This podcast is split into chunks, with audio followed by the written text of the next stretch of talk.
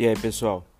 Hoje eu tô com uma, uma notícia aqui e eu vou precisar da ajuda de vocês. Veja só, a primeira Les Paul da história vai ser leiloada em breve. Sim, mais precisamente no dia 13 de outubro na Christie's de Nova York.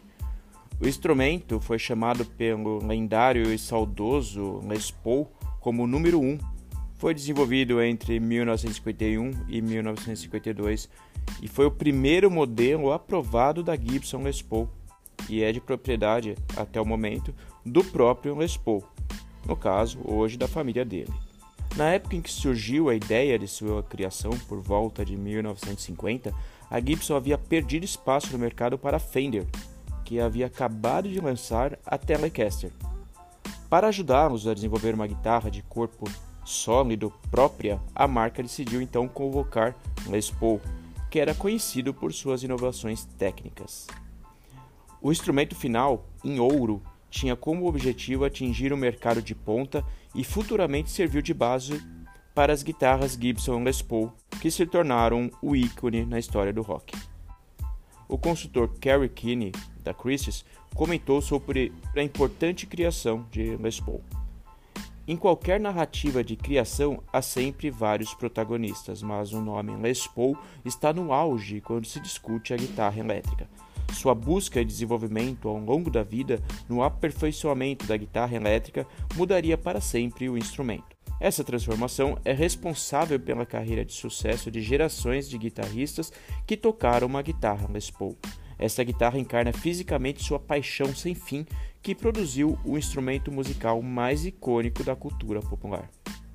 A icônica guitarra está sendo vendida pelo filho de Les Paul, Gene Paul, e por um antigo construtor, engenheiro e produtor de guitarras, Tom Doyle. Em comunicado, Doyle disse: Les Paul trouxe sua ideia para Gibson e eles inicialmente a descartaram de uma vez, mas Les foi teimoso se manteve firme em suas ideias e crenças, sabendo que um dia eles veriam a cruz. Les continua a mexer, a inventar e a tornar o seu conceito cada vez melhor. Então, finalmente, depois de cerca de 10 anos e depois de muitas tentativas e erros, o pessoal da Gibson apresentou esta guitarra para Les Paul, que ficou apaixonado, muito contente, e o resto, como vocês sabem, é história. Gene Paul acrescentou: essa foi a guitarra mais historicamente significativa, valiosa, fundamental e importante para meu pai, sua maior conquista. O valor estimado do cultuado instrumento, que será leiloado, é de 100 mil a 150 mil dólares, o que daria hoje de entre 550 a 830 mil reais.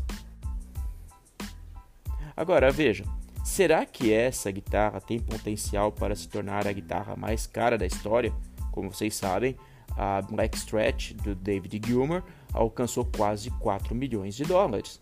Será que essa aqui tem potencial para ultrapassar esse valor? E você, quanto você pagaria numa guitarra dessa? Não o que você tem condições de pagar. Vamos imaginar que o dinheiro não fosse problema, tá? Eu até conheço pessoas que teriam barra na agulha para bancar isso.